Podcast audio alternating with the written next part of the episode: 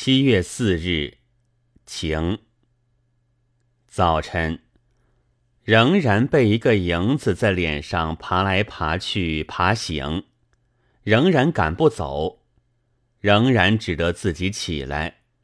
品清的回信来了，说孔德学校没有驴丘变幼，也还是因为那一本从小说看来的支那民族性。因为那里面讲到中国的尧传，所以也就想查一查中国的尧传。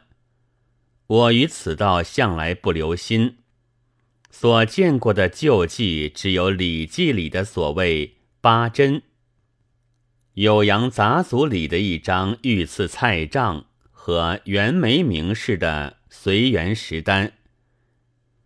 元朝有何思辉的《引传正要》。只站在旧书店头翻了一翻，大概是原版的，所以买不起。唐朝的呢，有杨玉的《善夫经手录》，就收在《驴丘变幼》中。现在这书既然借不到，只好拉倒了。近年常听到本国人和外国人颂扬中国菜，说是怎样可口，怎样卫生。世界上第一，宇宙间第 N。但我实在不知道怎样的是中国菜。我们有几处是嚼葱蒜和杂合面饼，有几处是用醋、辣椒腌菜下饭，还有许多人是只能是黑盐，还有许多人是连黑盐也没的事。中外人士以为可口卫生第一而第 N 的，当然不是这些，应该是阔人上等人所吃的肴馔。但我总觉得不能因为他们这么吃，便将中国菜考列一等。正如去年，虽然出了两三位高等华人，而别的人们。也还是下等的一般。安冈市的论中国菜，所引据的是威廉式的《中国》，在最末“单享乐而淫风炽盛”这一篇中，其中有这么一段：这好色的国民，便在寻求食物的原料时。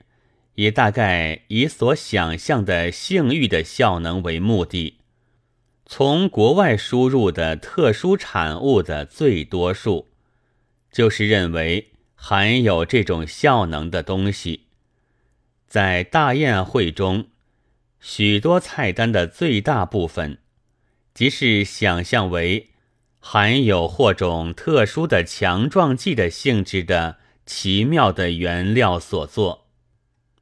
我自己想，我对于外国人的指摘本国的缺失，是不很发生反感的。但看到这里，却不能不失笑。筵席上的中国菜诚然大抵浓厚，然而并非国民的常识。中国的阔人诚然很多淫荤，但还不至于。将摇传和壮阳药并合，咒虽不善，不如是之甚也。研究中国的外国人想得太深，感得太敏，便常常得到这样，比支那人更有性的敏感的结果。安刚士又自己说。笋和支那人的关系也与虾正相同，比国人的是笋可谓在日本人以上。虽然是可笑的话，也许是因为那挺然俏然的姿势引起想象来的吧。会稽至今多竹，竹古人是很宝贵的。所以曾有会稽竹剑的话，然而宝贵它的原因是在可以作剑用于战斗，并非因为它挺然俏然像南根。多竹即多笋，因为多，那价钱就和北京的白菜差不多。我在故乡就吃了十多年笋，现在回想自省，无论如何，总是丝毫也寻不出吃笋时爱他挺然俏然的思想的影子来。因为姿势而想象他的效能的东西是有一种的，就是肉苁蓉，然而那是药，不是菜。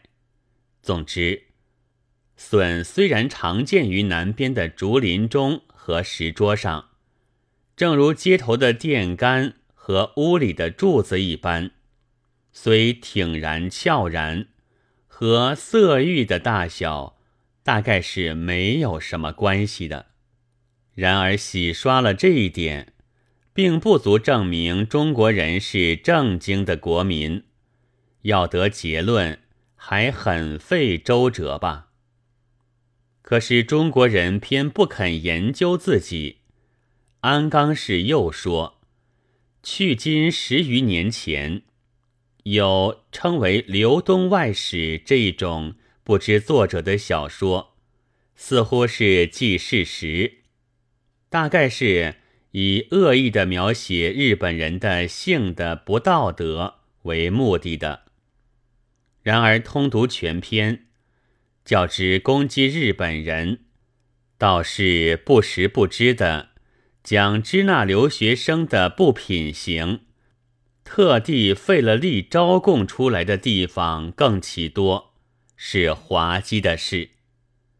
这是真的。要证明中国人的不正经，倒在自以为正经的禁止男女同学。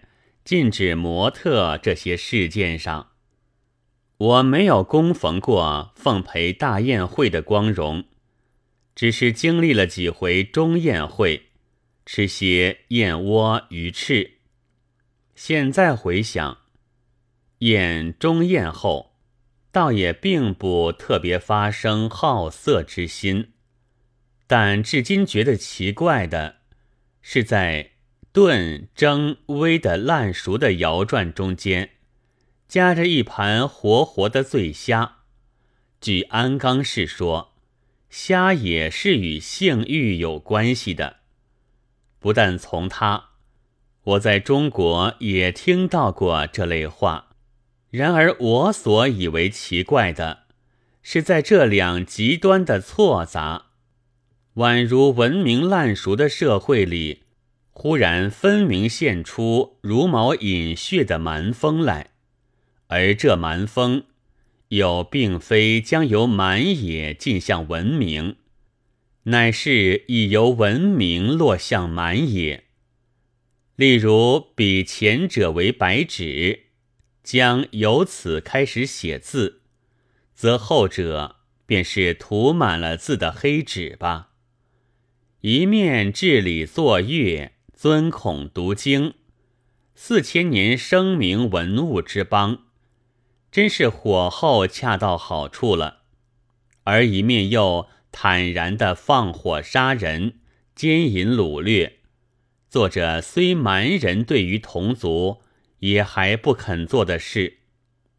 全个中国就是这样的一席大宴会。我以为中国人的食物。应该去掉煮的烂熟、萎靡不振的，也去掉全生或全活的。应该吃些虽然熟，然而还有些生的、带着鲜血的肉类。正午，照例要吃午饭了，讨论终止。菜是干菜。已不挺然翘然的笋干、粉丝、腌菜。对于绍兴，陈元教授所憎恶的是师爷和刀比利的比肩，我所憎恶的是饭菜。嘉泰会稽志已在石印了，但还未出版。我将来很想查一查。究竟绍兴遇着过多少回大饥馑，竟这样的吓怕了居民，仿佛明天便要到世界末日似的，专喜欢储藏干物品，有菜就晒干，有鱼也晒干，有豆又晒干，有笋又晒得它不像样。菱角是以富于水分、肉嫩而脆为特色的，也还要将它风干。听说探险北极的人，因为只吃罐头食物，得不到新东西，常常要生坏血病。